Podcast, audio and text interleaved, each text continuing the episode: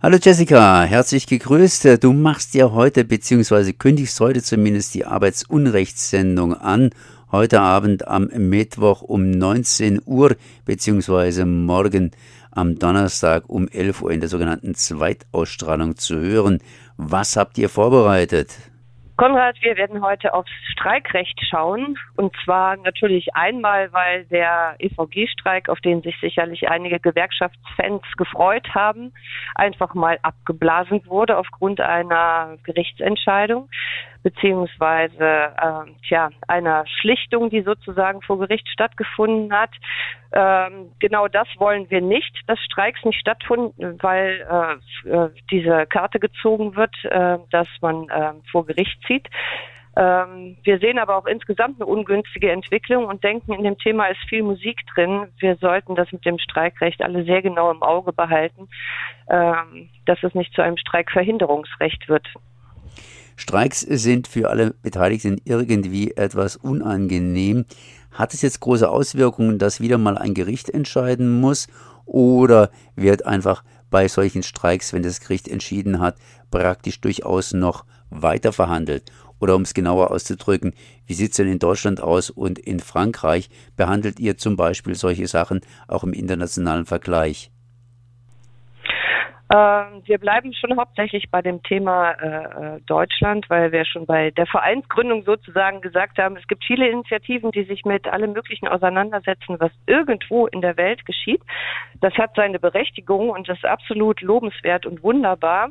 Aber es gibt manchmal auch so eine Tendenz, man schaut halt lieber auf die Probleme, die irgendjemand in Pakistan hat oder in Afrika, als dass man sich äh, mal damit auseinandersetzt, was passiert hier eigentlich vor der eigenen Tür. Und gerade das Streikrecht in Deutschland ist ja wesentlich restriktiver als in anderen europäischen Ländern und verstößt auch gegen EU-Recht.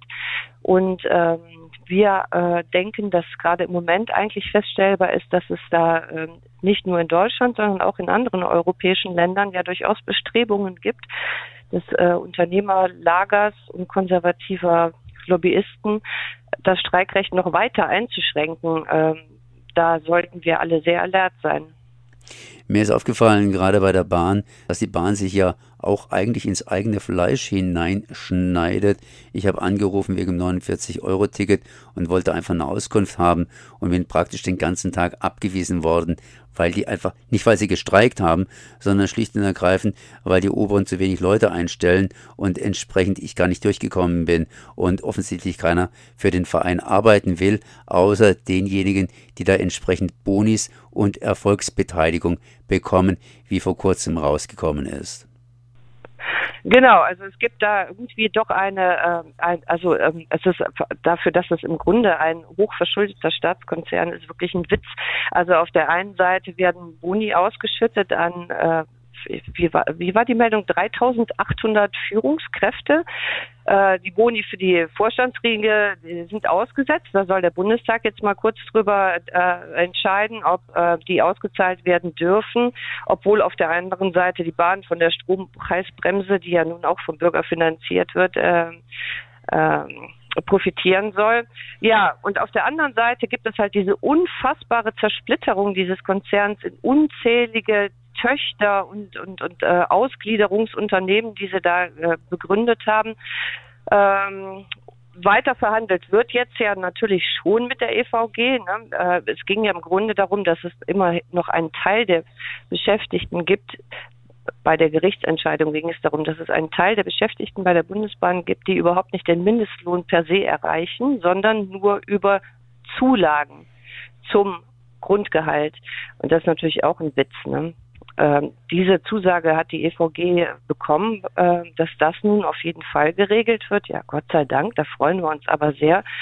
Was das jetzt für alle anderen heißt, ist noch völlig unklar. Theoretisch könnte auch äh, äh, sofort, äh, ich glaube, heute ist der letzte Tag, äh, der, äh, an dem verhandelt wird. Theoretisch könnte, äh, soweit ich informiert bin, auch ab morgen schon wieder gestreikt werden. Also dass eine Richterin äh, so entscheidet und dann auch noch aufgrund einer äh, äh, Kleinigkeit in den ähm, in der Streikankündigung, wo sie sagt, diese Streikforderung sei nicht tariffähig, das ist schon ein bisschen gruselig, muss man ehrlicherweise sagen. Sie hat sich da wohl auf einen ganz kleinen, äh, auf ein ganz kleines Detail bezogen, nämlich einen Struktursicherungstarif, der zum Jahresende auslaufen würde, den die EVG gerne gleich mitverhandeln wollte. Und da sagt sie, das wäre nicht äh, tariffähig, beziehungsweise ja in diesem Rahmen äh, nicht bestreikbar. Das ist schon gruselig. Das sollte so nicht laufen.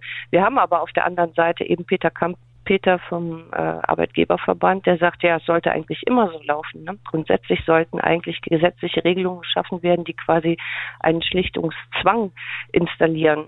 Naja, auf jeden Fall heute Abend wird es entsprechend gruselig. Das heißt, ihr beschäftigt euch zumindest intensiv mit dem Streikrecht am Mittwoch um 19 Uhr beziehungsweise am Donnerstag um 11 Uhr. Und dann gibt es sicherlich noch deine Nachrichten, oder? Ja, natürlich. Den Nachrichtenblog, den äh, bereite ich natürlich außerdem vor. Äh, ja, wie immer mit vielen interessanten kleinen Details aus ganz äh, seltsamen Zusammenhängen. Man darf immer wieder nur staunen, was in einem angeblichen Rechtsstaat so möglich ist, wie Unternehmen sich durchfrischen und ähm, Mitbestimmungsrechte unterlaufen können, ohne dass ihnen ernsthaft irgendetwas geschieht. Es ist schon gruselig. Ja, da wird unter anderem auch mal kurz Bezug genommen auf äh, das neue Whistleblower-Gesetz, was auch keinen echten Schutz für Whistleblower garantieren wird, sondern so aufgeweicht worden ist, dass es wie viele andere Gesetze, Lieferkettengesetz und so weiter letztendlich auch ziemlich ins Leere laufen wird. Ja, also uns wird die Arbeit nicht ausgehen und allen, die sich mit dem Thema Arbeit beschäftigen, was man tun sollte, weil es bestimmt unser aller Leben in ganz entscheidendem Maße. Äh, wir haben viel zu tun, viele Themen, mit denen wir uns beschäftigen sollten und auf die wir schauen sollten. Ja, Okay, okay. Dann heißt es optimistisch bleiben und Energie reinstecken. Jessica, ich danke dir auf jeden Fall mal für dieses Gespräch. Ich weiß auch, dass ihr hier augenblicklich juristisch überzogen werdet und euch selbst eurer eigenen Haut zu wehren habt. Da wünsche ich euch viel Erfolg und viel Glück. Wir haben ja Glück gehabt, dass unser Redakteur praktisch vom Haken ist. Wir wurden ja auch entsprechend durchsucht und haben einen kleinen Sieg für Pressefreiheit errungen. Auf jeden Fall mehr. Ja, das mehr, ist wunderbar herzlichen Glückwunsch dazu. Also wirklich auch eine sagenhafte Geschichte, dass das überhaupt passiert ist.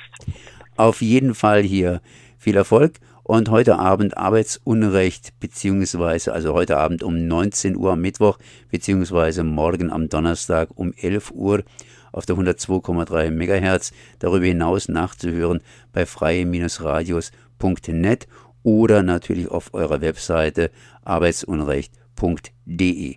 Merci auf jeden Fall. Bis bald, Konrad. Ciao.